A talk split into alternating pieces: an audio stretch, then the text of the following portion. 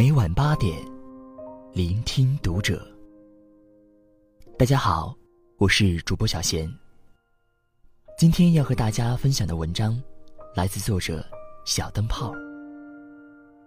你过得好不好，跟身材无关。关注读者微信公众号，一起成为更好的读者。好友西图是个胖姑娘。十八岁以前，他说自己很怂，就像糯滋滋一坨肉，大脸短腿小身板，圆脸把双眼挤成门缝。他不爱拍照，总是习惯性躲避镜头。高高举起的相机，一如他的枪林弹雨。哎，你要是再瘦点，那还差不多。自卑是把尖刀，架在脖上，刺在心底。因为男神的一句清朝，西图试遍七日断食法，跳遍燃脂健身操，苦头吃尽，必经半年，总算把体重折腾到两位数。可不知怎么，瘦是瘦了，男神依然没接受他，西图依然不快乐。他暗戳戳的小日子，并不比之前好过。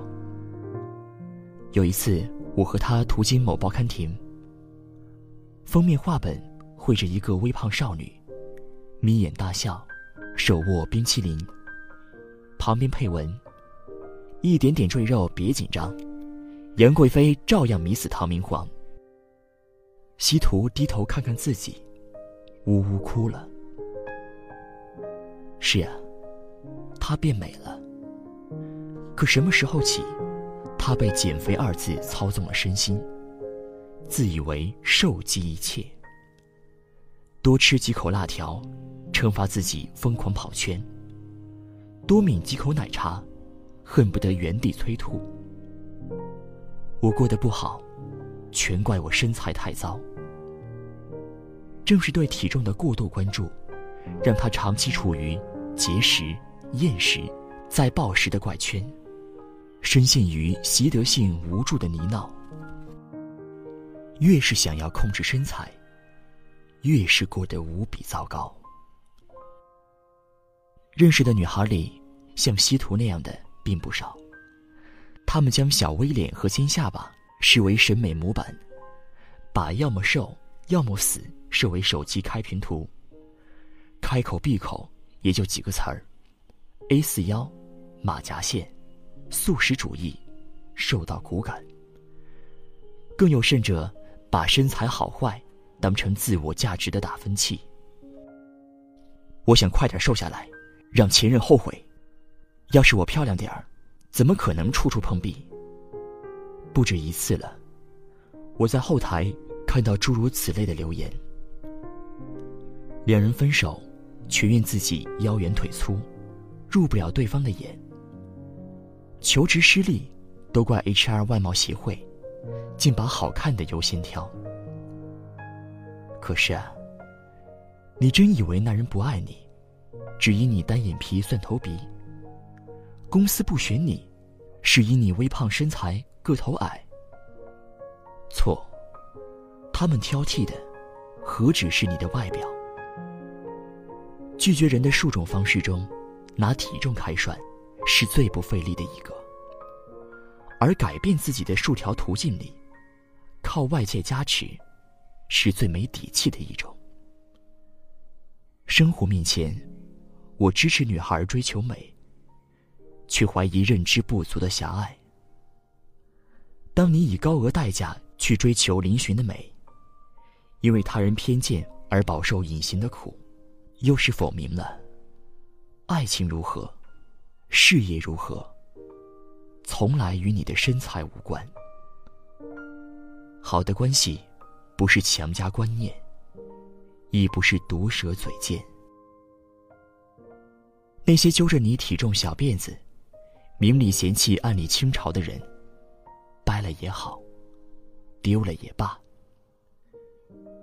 不知何时起，形体焦虑也成了全社会的通病。你能控制体重，就能控制人生。嘴巴都管不住的人，还指望他干嘛？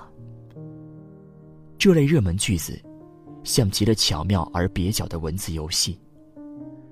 真正让他们走红的，往往不是其间逻辑，而是戳中痛点。人骨子里的自卑和不安全感。因为自卑作祟，所以紧盯主流审美，急求外界认同。因为价值匮乏，所以不安泛滥，妄图把控人生。身材、颜值、自律、赢家。生活中最大的误区，就是人们试图在无时不刻变化的世界里。尽力并履行一个恒定的标准。什么是完美？定义一下。什么是优秀？定义一下。巴不得解决某件事，并一键解答未来的所有命题。我考上好大学，就能找好工作；我嫁了潜力股，就能后半生无忧；我减肥成功，就能全面开挂。当偶然性成了必然性，当助推剂成了杀手锏，体重和人生便挂了钩。因为某些机缘，这五年来，我接触了不少进食障碍患者，其中就有女孩深受厌食症、暴食症、身体焦虑之苦，一病多年，哪怕瘦到六十斤、七十斤了。仍有强烈的羞耻感。他们不满意的，并非胖瘦本身，而是生活现状和整个自己。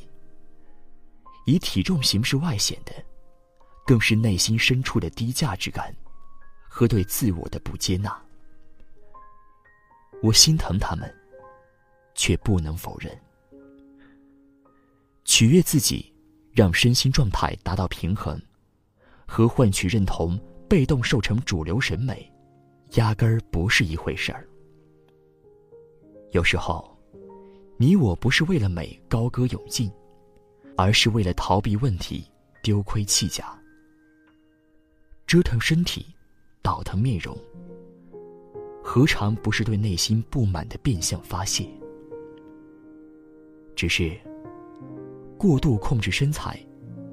反而会让眼前生活失控，和自己相处不好，日子又怎可能顺遂？身心疾病面前，不需要道德规训和廉价鸡汤，但别忘了，你过的是你的生活，你活的是你的人生，你可以有克制的放纵。有限度的溺爱自己，亦可以欣赏接纳别人的好皮囊，笑一句“胖也挺好”。今天这篇文送给那些饱受体重困扰的人儿。没有谁的人生能仅被胖瘦定义。身材、颜值是装药的瓶，药材好坏、预疗与否。在你的心，美好如你，别受在别人眼光里，烂在自己执念你。